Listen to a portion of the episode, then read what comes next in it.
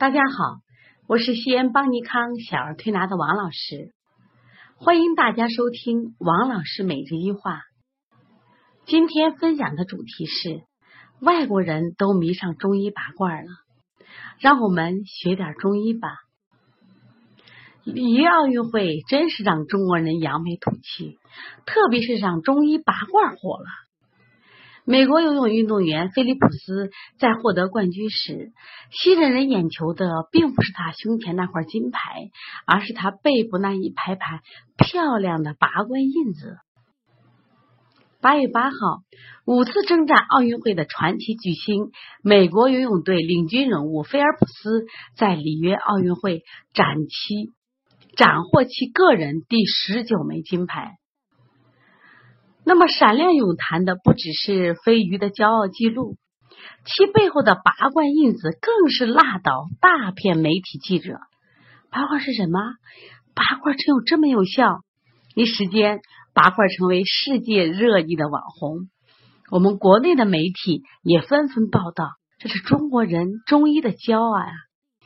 除了菲尔普斯，美国体操队、白俄罗斯运动员。好多运动员都把拔罐作为训练比赛恢复的一种手段。媒体称，菲尔普斯采用这个拔罐理疗已经有一段时间了。除他之除他之外，美国体操运动员，包括游泳运动员，很多都十分痴迷拔罐。他们认为这样的疗法既可以保持健康，而且呢可以保持他们缓解疼痛。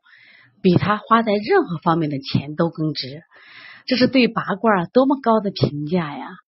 其实呢，在我们中医里有很多的技术，像拔罐、刮痧、艾灸、针灸，这两年呢，在国外特别盛行。那么，特别拔罐对于这种疼痛症、虚寒症的效果特别好。那么夏天呢，实际上就是拔火罐的一个旺季。和其他季节相比，夏季阳气旺盛，人体的气血也最为充盈，经脉之气流畅。那么我们肌肤的穴位更敏感，是治疗慢性顽固性疾病的最佳时机。为什么运动员用的多呀？因为运动员长期运动啊，肌肉骨骼损伤的特别多，拔罐的效果很好。那么到了夏天，气温高，雨水多，湿度大，人体很容易进行湿气的积聚。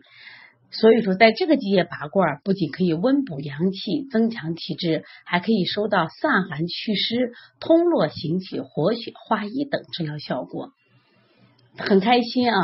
这次呢，里约奥运会让我们拔罐啊，一下名扬了世界。那实际上，在我们中国的很多普通家庭里面，每个家都会有一个拔罐器。当孩子有的感冒、咳嗽的话，在他的肺腧、大椎。啊，拔拔罐，哎，孩子就减轻了。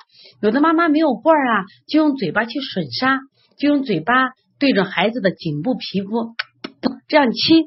但是呢，亲的过程呢，有个什么样的不舒服呢？就是把孩子体内的毒气容易吸到你身体，而且有些妈妈吸的方法不得当，把嘴巴都亲烂了。那么可以用拔罐来给孩子解决。这两年呢，我们接的扁桃体发烧的孩子特别多。如果能在他的扁桃体外方进行一下拔罐，孩子的热泄一下，哎，孩子的扁桃体的发烧一下子就退下来。还有一些孩子患了腺样体，患了鼻炎，我们在他的鼻通迎香下拔个罐，这孩子一下就通了。所以拔罐呢，它的用途非常广。希望我们的家长和孩子们都能学一点这种中医的知识。那么到了夏季，到了放暑假了，我们家长给孩子报了各种班儿，特别是报了些国学经典班，学《弟子规》，学这个《论语》，学《道德经》。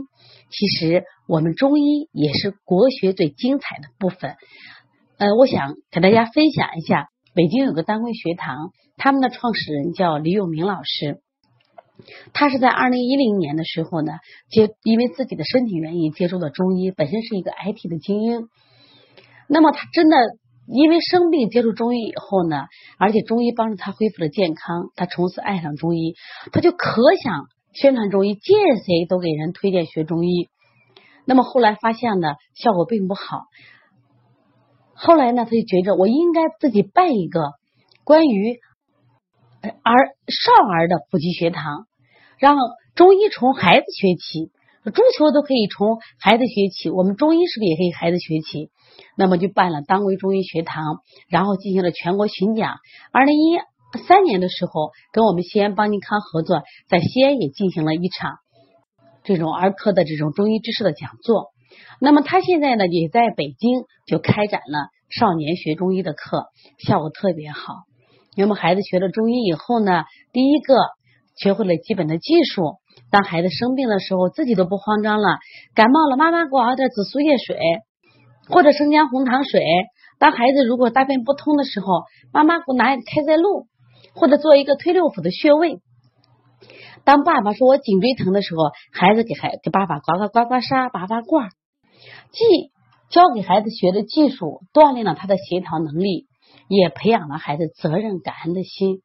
特别好，受他们影响，我们在今年二零一六年年初的时候，我们也搞了一期邦尼康学中医。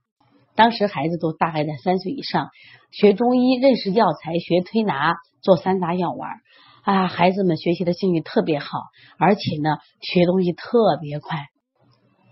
所以说，今年呢，借我们的中医拔罐啊，火到了里约奥运会，火到了国外运动员的背上，我们也想。开一期少年学中医学拔罐，让中医之术从孩子学起，中医文化从孩子们传播开始，让我们的孩子懂一点中医，我们的家长懂一点中医，我们用中医为我们的健康保驾护航。所以中医的好处特别多啊！另外呢，在这里我通今因为特别看了菲利普斯这个故事以后呢，我想起了在这个。